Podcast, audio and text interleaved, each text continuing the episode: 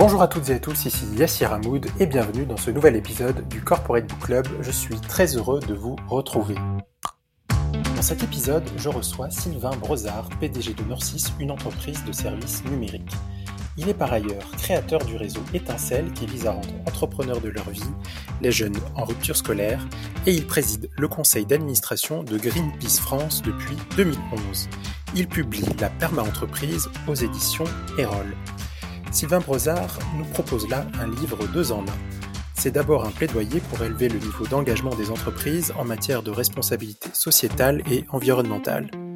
Pour Sylvain Brozard, la RSE ne suffit pas à préparer un avenir vivable pour les générations futures, il propose une nouvelle approche, celle de la perma-entreprise qu'il a lui-même inventée et expérimentée. Mais ce livre est aussi un guide méthodologique. Sylvain Brozard y décrit les cinq étapes qui permettent de se transformer en perma-entreprise et met à disposition les principaux outils pour mener le changement. Au total, Sylvain Brozard nous soumet une réflexion critique et stimulante sur le volontarisme des entreprises en matière de sauvegarde de la planète. Il est aussi convaincant, non seulement en raison de ses engagements personnels en faveur de l'inclusion et de l'environnement, mais aussi parce qu'il a su largement dépasser le stade de la théorie. Bonjour Sylvain Brozard. Bonjour. Et merci d'avoir accepté mon invitation. Votre état des lieux est cinglant. Que font les entreprises pour la sauvegarde de la planète? Rien ou si peu, dites-vous. Vous estimez que des années de responsabilité sociétale des entreprises, la RSE, n'auraient pas servi à grand-chose. La RSE serait largement insuffisante. Pourquoi selon vous? Effectivement, la, RSE est arrivée en France euh, au début des années 2000. C'est pour ça que je, finalement, en 20 ans, on peut, quand même avoir suffisamment de recul pour voir ce que, les effets qu'ont pu avoir euh, la RSE, en tout cas pour les entreprises qui s'en sont emparées avec conviction. Et c'est là qu'on ne peut nier que le monde s'est extrêmement dégradé depuis 20 ans. Et je ne parle pas que de la planète, je parle également sur le plan sociétal. Donc, mon constat était de dire, il faut se remettre en question. Et je continue de penser que ce sont les entreprises qui sont les mieux placées pour se remettre en question, mais qu'il faut absolument euh, le, faire de manière euh, très volontariste cette fois. Et pourquoi les entreprises euh, sont-elles les mieux placées pour agir dans ce domaine? Quand on regarde les acteurs, on peut se dire le mieux placé pour pouvoir euh, impulser quelque chose, c'est le politique. Malgré tout, le politique est dans un contexte de, lenteur. Regardez, le multilatéralisme européen fait qu'il faut des années pour pouvoir acter euh, une loi et après des années pour pouvoir la mettre en place. Ça, c'est beaucoup trop long, on regarde aujourd'hui, car au niveau de la planète, nous n'avons plus que 10 ans. Le monde des ONG, des associations, il me semble, est plus là pour donner des alertes, pour soigner, pour, euh, mais pas pour guérir et, finalement impulser de, nouvelles visions des choses. Donc j'en déduis que les entreprises sont finalement les mieux placées. Et en plus, une entreprise, lorsqu'elle décide de quelque chose, elle a fait le tour des moyens, des moyens financiers, humains, des conditions de changement. Donc elle, elle sait aller vite. Et puis elle vise l'efficacité aussi d'une certaine manière. Alors, il faut qu'elle vise l'efficacité, mais c'est là où euh, j'en viens au modèle de développement que je propose, c'est-à-dire qu'il ne faut pas qu'elle le fasse n'importe comment, il ne faut pas qu'elle le fasse au détriment euh, et des êtres humains et de la planète notamment. Alors justement, euh, vous proposez un, niveau encore plus élevé de responsabilité des entreprises, encore plus élevé que la RSE, et c'est ce que vous appelez la perma-entreprise. En quoi cela permet-il de concilier l'efficacité économique, que vous ne reniez pas, bien sûr, vous êtes un chef d'entreprise, donc en quoi ça permet de concilier l'efficacité économique et la sauvegarde de la planète? Voilà, il, se trouve qu'il y a deux ans, j'ai découvert par une intuition hein, autour de la permaculture que euh, la permaculture était euh, basée sur trois principes éthiques. Et c'est là où j'ai une espèce de révélation en me disant, et si on bâtissait un modèle de développement d'une entreprise basé sur trois principes éthiques que j'ai nommés euh, de la manière suivante, prendre soin des êtres humains, préserver la planète, et se fixer des limites et redistribuer la création de richesses.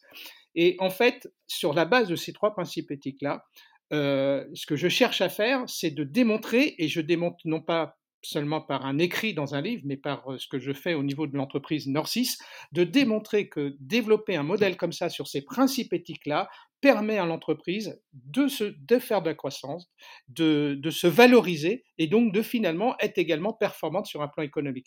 C'est une démonstration qu'on l'on fait depuis euh, un certain nombre d'années au niveau de mon entreprise. Je ne suis pas là pour montrer qu'on est les plus beaux, faire le fanfaron, mais je sais que c'est par l'exemple aussi qu'on peut convaincre. Oui, et donc je, précise juste que ce modèle de la perma-entreprise est inspiré du, de la permaculture, qui est un modèle de développement agricole euh, alternatif et qui, qui s'est développé dans les années 1970. Euh, bah, justement, revenons à votre entreprise parce que euh, donc vous dirigez une entreprise qui s'appelle Norcis et vous avez expérimenté ce modèle de la perma-entreprise. Si on revient un peu à ce qu'on ce qu'on a vécu euh, collectivement euh, depuis euh, quelques quelques mois, maintenant plus d'un an, la crise la crise du Covid 19, est-ce que est-ce que votre modèle a, a pu résister à la, la crise sanitaire? Alors la réponse est oui, mais je, je vais essayer de par un exemple qui montre l'intérêt euh, du concept de, de perma-entreprise. La perma-entreprise, c'est parce qu'on veut répondre à ces trois principes éthiques, et notamment prendre soin des, musins, des êtres humains, c'est se poser des questions sur l'évolution du monde, sur l'évolution de la société, sur les mutations qu'il peut y avoir, aussi bien euh, euh, technologiques que écologiques, etc. Donc c'est d'anticiper des problématiques. Et en, en 2016, Norcis euh, nous avons mis en place le télétravail. Pourquoi? Parce que notre constat était de voir les collaborateurs de plus en plus stressés par des délais de transport, des transports en commun pas, confortables, des conditions de vie euh, avec euh, bien sûr les foyers, les enfants, l'organisation de tout cela. Et il nous fallait trouver un moyen d'aboutir à un meilleur euh, équilibre vie pro, vie perso. C'est comme ça qu'on a mis en place le télétravail. En 2019, 40% des collaborateurs et collaboratrices en télétravail. Le 16 mars 2020, pour Norcis, rien n'a changé. Et quand je vois que des tas d'entreprises qui étaient récalcitrantes, qui ne voulaient pas en entendre parler, et en France, vraiment ce, très conservateur par rapport à, d'autres pays comme l'Allemagne et les pays nordiques, c'est vrai que ça, me finalement ça me faisait mal au cœur de dire mais ces boîtes là pendant une semaine, deux semaines, trois semaines, quatre semaines, elles ont fermé, elles n'ont rien rien produit et, j'aurais aimé qu'elles aient la, justesse et la transparence de dire voilà ce que ça m'a coûté de ne pas me préoccuper finalement d'évolution sociétale ou environnementale et d'anticiper cela pour en faire une force pour l'entreprise. Alors votre livre, c'est aussi un, guide méthodologique euh, pour appliquer concrètement vos idées dans les entreprises. Euh, quels seraient vos, principaux conseils à un dirigeant qui souhaiterait se lancer dans cette démarche de la perma-entreprise? Comment, comment devrait-il s'y prendre? Effectivement, euh, mon, constat, c'est déjà qu'il n'existe pas véritablement de modèle de développement intégrant ces notions de responsabilité, mais qu'au-delà de ça, euh, beaucoup de chefs d'entreprise ne savent pas comment s'y prendre. Et comment s'y prendre pour avoir un engagement global? Parce que ce modèle, qu'est-ce qu'il dit derrière? Il ne s'agit pas de dire, tiens, je vais m'engager vis-à-vis de la planète, mais beaucoup moins sur le plan sociétal. Je vais m'engager sur le plan social et beaucoup moins vis-à-vis de la planète. Le, modèle dit, il faut absolument s'engager sur tous les enjeux que nous avons actuellement dans ce monde pour se donner les chances d'inverser les tendances. Alors, euh, ma première recommandation, c'est évidemment euh, de le faire, de, tendre vers ce modèle-là par conviction. Euh, plus que jamais, il faut arrêter le washing qui finalement détruit les idées qui peuvent naître. Donc par conviction, et s'il y a conviction, il faut que l'actionnaire soit aligné. Alors si c'est un dirigeant actionnaire, bah, il a juste à se poser la même question en tant que dirigeant et en tant qu'actionnaire. Si ce ne sont pas les mêmes, il faut absolument que les actionnaires soient alignés sur la mise en place de ce modèle-là. Sinon, ce n'est pas la peine d'y aller. La deuxième chose, c'est que euh, par définition, la perma entreprise pousse à construire en collaboratif, construire, rendre acteurs les, salariés de l'entreprise. Donc ça veut dire qu'il faut qu'ils mettent en place des dispositifs, et ça on peut l'aider bien sûr, d'appropriation du, modèle de perma entreprise et finalement des, réponses qu'il veut apporter par rapport à l'évolution du monde. Ce sont les bases pour donner du sens, le pourquoi avant le comment. Et on, fait ça en associant les, collaborateurs, les salariés de l'entreprise. Est-ce qu'on se limite à ces, à ces acteurs-là ou il faut, faut, voir plus large?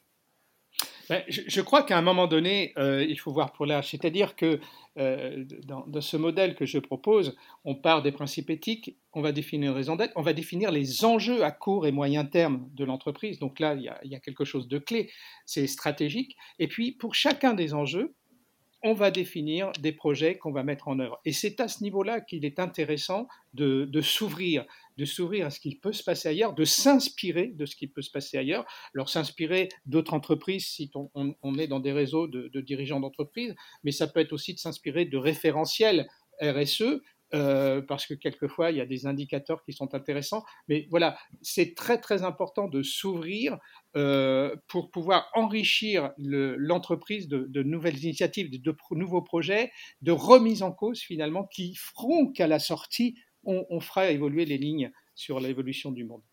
Parlons, euh, parlons, maintenant des effets attendus d'une telle démarche. pour convaincre vos homologues dirigeants d'entreprise, qu'est-ce que vous leur dites? Qu'ils vont gagner plus d'argent et avoir des salariés plus performants euh, Oui, j'en ris, mais c'est un peu vrai. mais c'est un peu vrai. Euh, parce que je, suis conscient que euh, le monde de l'entreprise, finalement, pourra s'intéresser à un tel modèle si on rentre par ce qu'il a envie d'entendre. Et ce qu'il a envie d'entendre, et notamment les actionnaires, c'est de parler d'argent. Donc effectivement, euh, mon premier levier, c'est d'expliquer qu'un modèle, ce modèle-là, euh, n'empêche pas de gagner de l'argent, n'empêche pas de valoriser mieux que d'autres à moyen terme l'entreprise. Au contraire. Et vous allez me dire comment, pourquoi me croit-il? Euh, bah, Parce que justement, c'est ce que j'essaie de démontrer avec mon entreprise depuis des années, des années, des années. Euh, euh, parce que je crois que seul l'exemple peut, peut, peut, être interpellant à ce niveau-là.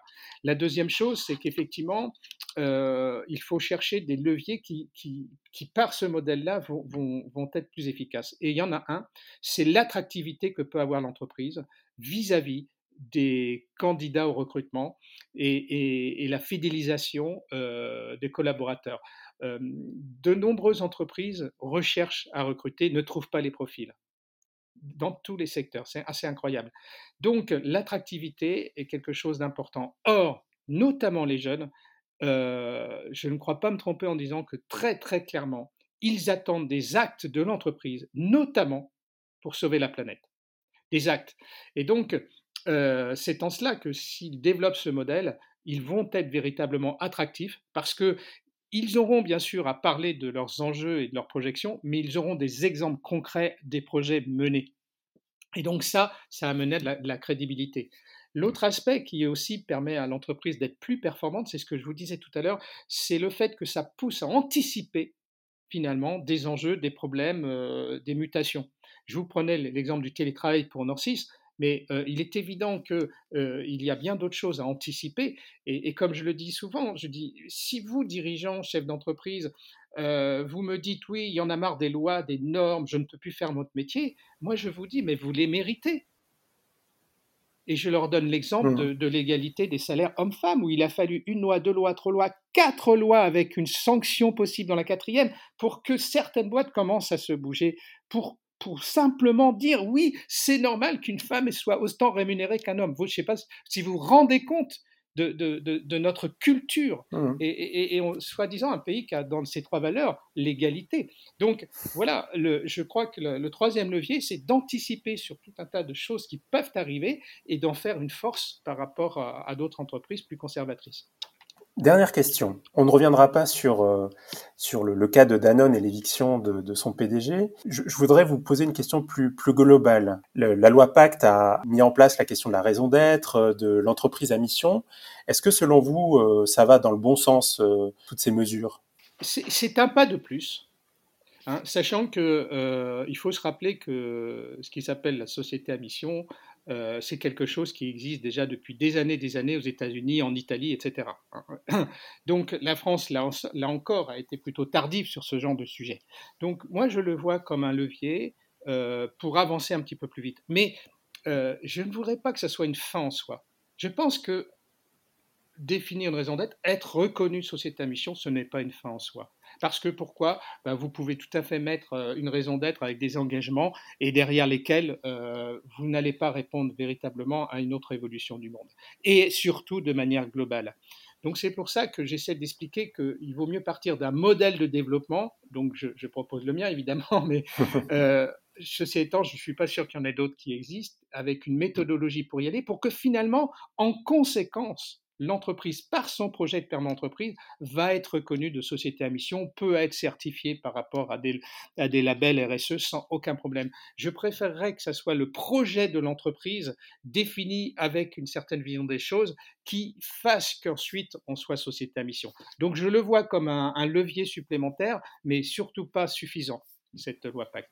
On en reste là. Merci Sylvain Brezard. Merci. Je vous rappelle le titre du livre dont nous venons de parler, La Perma Entreprise aux éditions Erol. Merci d'avoir écouté le Corporate Book Club. Si le podcast vous a plu, n'hésitez pas à laisser une note 5 étoiles ou un commentaire et à le partager autour de vous. À bientôt pour un nouvel épisode.